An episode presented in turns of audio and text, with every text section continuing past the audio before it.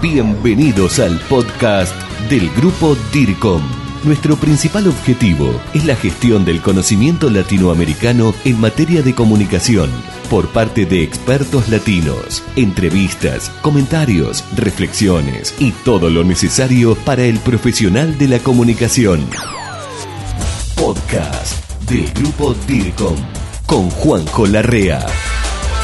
¿Qué tal? Bienvenidos, soy Juanjo Larrea y como siempre en este podcast DIRCOM que me gusta, me apasiona, que comparto y agradezco siempre a mis colegas ¿no? en Latinoamérica que con tanto conocimiento, con tanto trabajo, nos dan un poco de su tiempo para poder compartir y, y nutrirte de esto que Ramiro Parias, a quien ya te voy a presentar y le voy a dar la bienvenida, nos va a contar y nos va a venir muy bien, te lo puedo asegurar lo conozco hace años porque es del ambiente de la comunicación. Ramiro Parias es experto en Internet 2.0 y aplicaciones de técnicas comerciales, de mercadeo, publicitarias en acción de consultoría. Ramiro Parias viene consumiendo lo que es Internet, las TICs, las redes sociales, entendiéndolas desde un punto de la comunicación, de la, del lado empresarial. Él es publicista profesional de la Universidad Jorge Tadeo Lozano, allí en Colombia. Ramiro, aquí en Argentina, estoy en Buenos Aires hoy, son las 11 y 25. Bienvenido. ¿Dónde estás y qué hora es? Querido Juanjo, qué rico poder saludarte y poder acercarme a esa comunidad de escuchas que tienes en tus podcasts, de las, de las cuales he sido parte, pues durante muchísimos años te he venido siguiendo a través de la red social, de la revista, de los podcasts. Y antes que nada, yo quiero agradecerte por ese aporte a ti y a todo tu equipo ese aporte tan importante que le han hecho a la comunidad hispanoamericana, podría decirlo, porque sé que en España también tienen mucha influencia. Yo estoy en Bogotá, Colombia, y en este momento son dos horas menos, son las nueve y veinte de la mañana. Hay algo que, mm, lo decíamos antes de empezar esta grabación, está muy con, no sé llamarle de moda, furor, hay dudas, que hablo de las redes sociales hablo de la web 2.0, hablo de las empresas que todavía hoy están muy perdidas para dónde encarar, para dónde agarrar. Yo creo que ese es un muy buen punto para comenzar. ¿Qué pasó con la fiebre de las redes sociales? Que los jóvenes que estaban ávidos de comunicarse, que habían nacido con el mouse en la mano, empezaron a usar las redes sociales para entretenerse, para compartir, era un chat más avanzado, por decirlo así, y esta generación empezó a disfrutar de esto lo cual generó un rechazo en la generación más adulta. Y, bueno, a veces uno dice cuando habla de, uy, hace tiempo, parece que fueran 20 años, no, estamos hablando de hace 8 años, y 9 años, no hace mucho tiempo.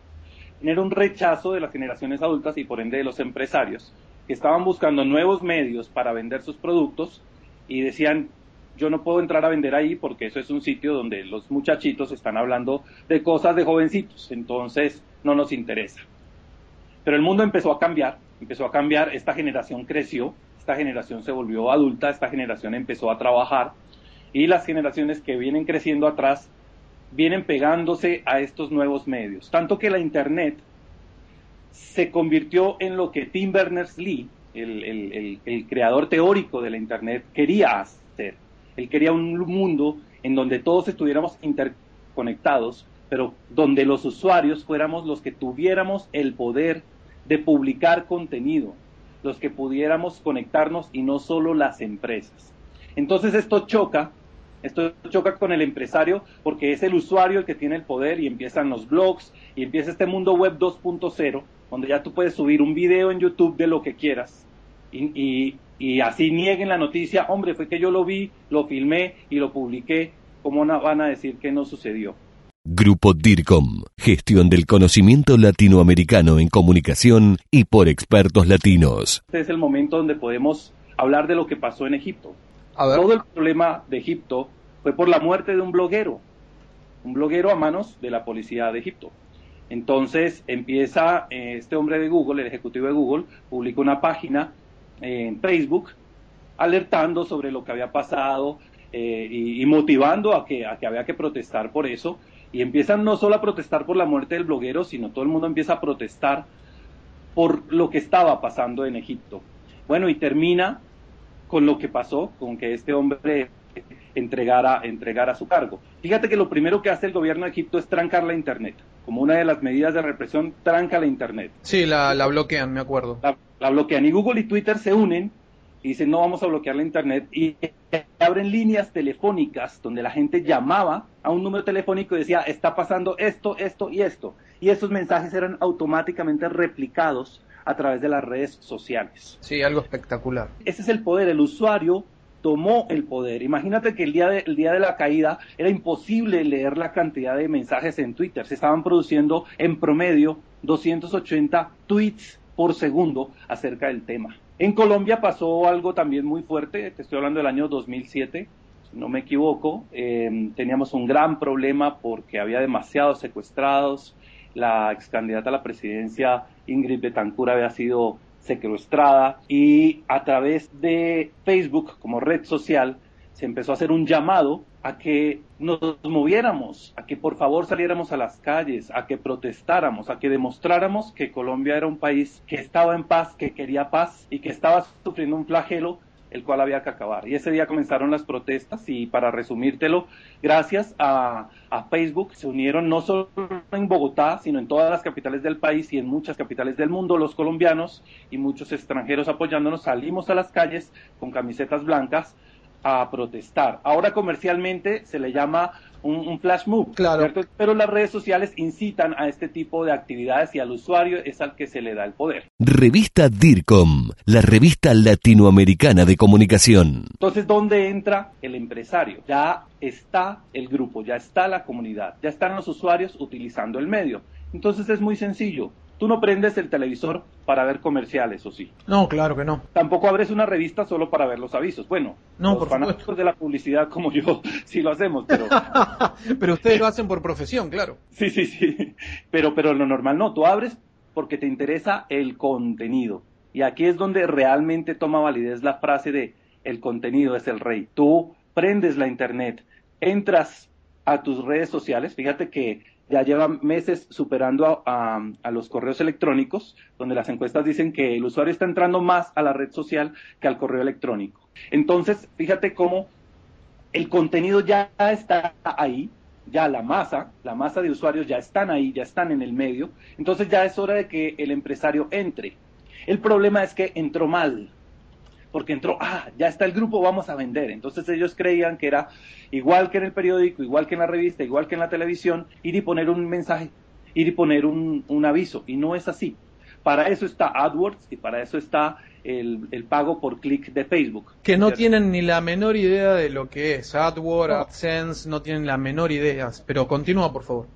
Esto es de contenido. Entonces, este es un trabajo a diario en el que nos hemos esforzado por decirles que eh, como lo dice Google, si ustedes quieren estar en los primeros lugares, olvídense de hacer un buen posicionamiento, dedíquense a generar buen contenido. Esto, perdón que te interrumpa, Ramiro, pero para mí es fantástico lo que estás diciendo porque Ramiro está diciendo eh, hacer un perfil para una empresa en una red social no es hacer publicidad. Y es verdad, la mayoría piensa que hay que poner una buena imagen, un buen logo, mostrarse. No, señor, estamos en, la era o estamos en el momento del contenido, del valor agregado a la palabra que uno pueda dar, de la capacidad que me puedan dar ustedes, empresas, en una red social, de procesamiento de información, que incluso va a crear un valor agregado para su marca. La publicidad es también, puede pasar por la red, pero es en otros lugares. Esto es el contenido, dame contenido de calidad fresco. No sé, es lo que me sale a mí eh, por la experiencia y es lo que me sale a mí por mi conocimiento, que puedo llegar a estar equivocado, Ramiro, y no tenés por qué coincidir. Es el contenido, no la publicidad. Que la publicidad tal vez se da también indirectamente a partir de un buen contenido. Pero continúa, Ramiro, disculpa la interrupción. No, no, no, Juanjo, al contrario, aportas muchísimo y, y estoy totalmente de acuerdo contigo. Ayer estaba hablando con un posible cliente estamos ah, charlando con él, está en España, y me dice, yo soy artista, yo soy pintor, yo vendo cuadros y quiero vender cuadros en las redes sociales, y yo publico y publico y no he vendido el primero. Y le pregunto yo, ¿y usted qué es lo que publica? Dice, no, yo subo las imágenes de los cuadros. Le dije, ¿nadie le ha comprado ni uno? Dice, no, nadie. Le dije, es que está equivocado.